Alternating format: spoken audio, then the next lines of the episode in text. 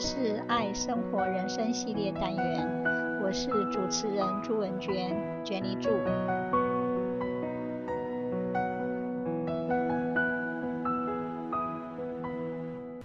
The Little Prince is a novella written and illustrated by French aristocrat, writer, and military pilot Anthony de Saint-Exupéry. It was first published in English and French in the United States by Hitchcock in April 1943. The story follows a young prince who visits various planets, including Earth, and addresses themes of loneliness, friendship, love, and loss. Despite its style as a children's book, The Little Prince makes observation about life, adults, and human nature. The narrator begins with a discussion on the nature of grown ups and their inability to perceive important things. The narrator becomes an aircraft pilot, and one day his plane crashes in the Sahara Desert, far from civilization. The narrator has an eight day supply of water and must fix his plan. Here, he is greeted unexpectedly by a young boy, the little prince. The prince has golden hair, a lovable laugh, and will repeat questions until they are answered. The prince asks the narrator to draw a sheep. The narrator first shows him the picture of an elephant inside the snake, which, to the narrator's surprise, the prince interprets correctly. After three failed attempts at drawing a sheep, the frustrated narrator draws a simple crate, claiming the sheep is inside. The prince exclaims that this is exactly the drawing he wants. Over the course of eight days in the desert, while the narrator attempts to repair his plane, the prince recounts his life story. He begins describing his tiny home planet a house-sized asteroid known as B612 on Earth. The asteroid most prominent features are three small volcanoes and a variety of plants. The prince described his earlier days cleaning the volcanoes and weeding unwanted weeds and sprees that affects his planet's soil. If the baobabs are not rooted out the moment they are recognized, their roots can have a catastrophic effect on the tiny planet. Therefore, the prince wants a sheep to eat the undesirable plants. The prince tells of his love for a vain and silly rose that began growing on the asteroid surface some time ago the rose is given to pretension, exaggerating elements to gain attention and have the prince care for her. The prince nourished the rose and tended to her, making a screen and glass globe to protect her from the cold and wind, watering her and keeping the caterpillars off. Although the prince fell in love with the rose, he also knew that she was taking advantage of him, and he resolved to leave the planet to explore the rest of the universe.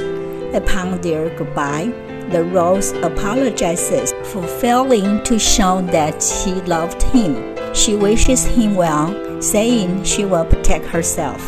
The prince laments that he did not understand how to love his rose while he was with her and should have listened to her kind actions rather than her vain words. The prince has since visited six other planets, each of which was inhabited by a single irrational, narrow minded adult, and they include number one, a king with no subjects, who only issues orders that will be followed. such as commanding the sun to set at sunset.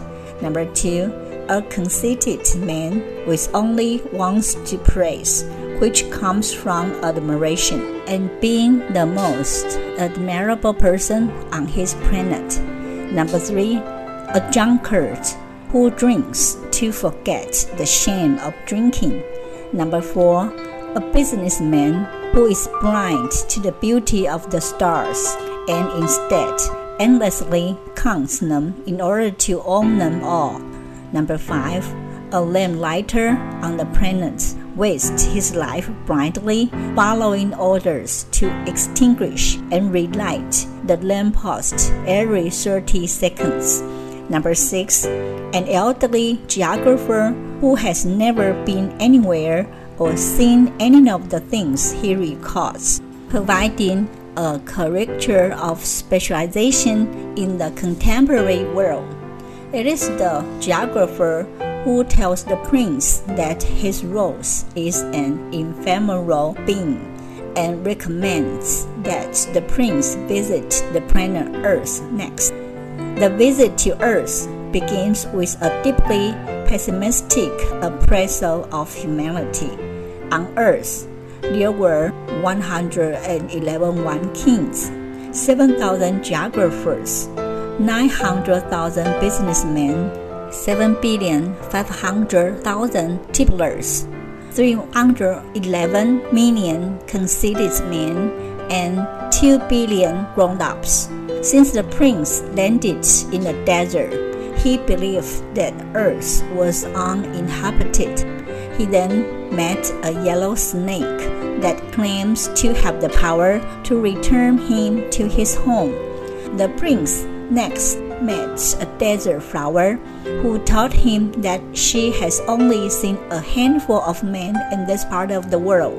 After climbing the highest mountain, the prince hoped to see the whole of earth, thus finding the people. However, he saw only the enormous, desolate landscape.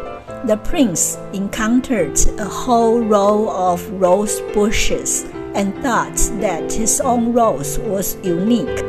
He began to feel that he was not a great prince at all, as his planet contained only three tiny volcanoes and a flower that he now thought of as common.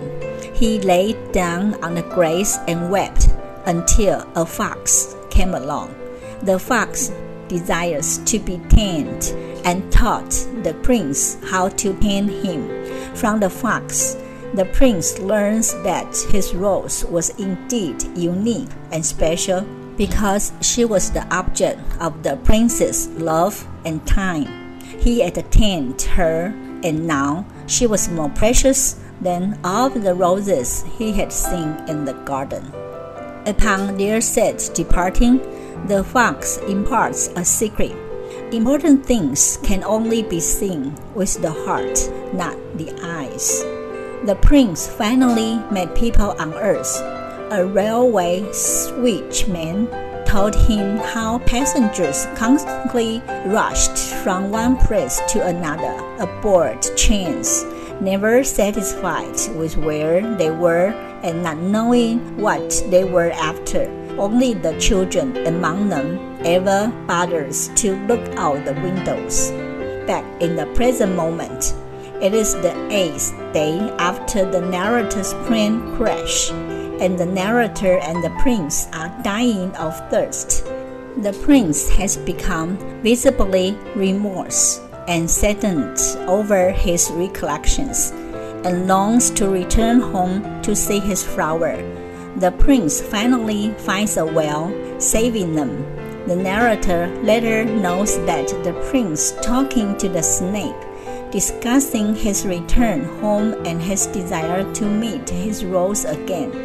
The prince bids an emotional farewell to the narrator and states that if it looks as though he has died, it is only because his body was too heavy to take with him to his planet. The prince counsels the narrator that he only needs to look at the stars as if all the stars are laughing. the prince then walks away from the narrator and allows the snake to bite him, soundlessly falling down. The next morning, the narrator is unable to find the prince's body. He finally manages to repair his plane and leave the desert. It is left upon the reader to determine if the prince returned home or died. The story ends with a drawing of the landscape where the prince and the narrator met and where the snake took the princess's corporal life. The story of the little prince is recalled by the pilot narrator in memory of his small friend, the prince. The little prince features a lot of fantastical, unrealistic elements and is based on the imagination of children rather than the strict realism of adults.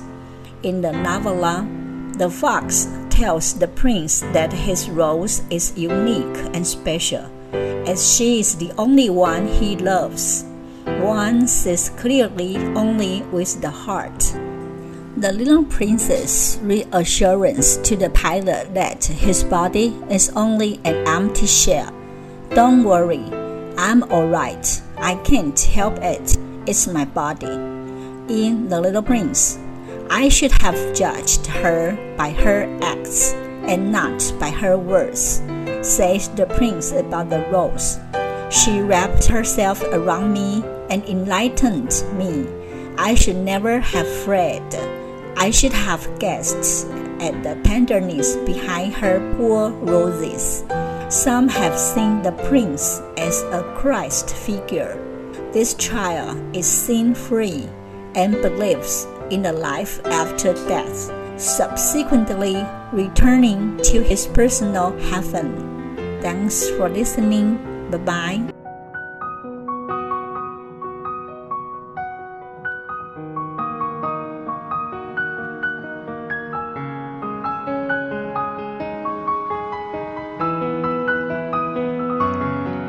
这是爱生活人生系列单元，我是主持人朱文娟娟丽祝，希望你会喜欢这次的节目，我们下次见，拜拜。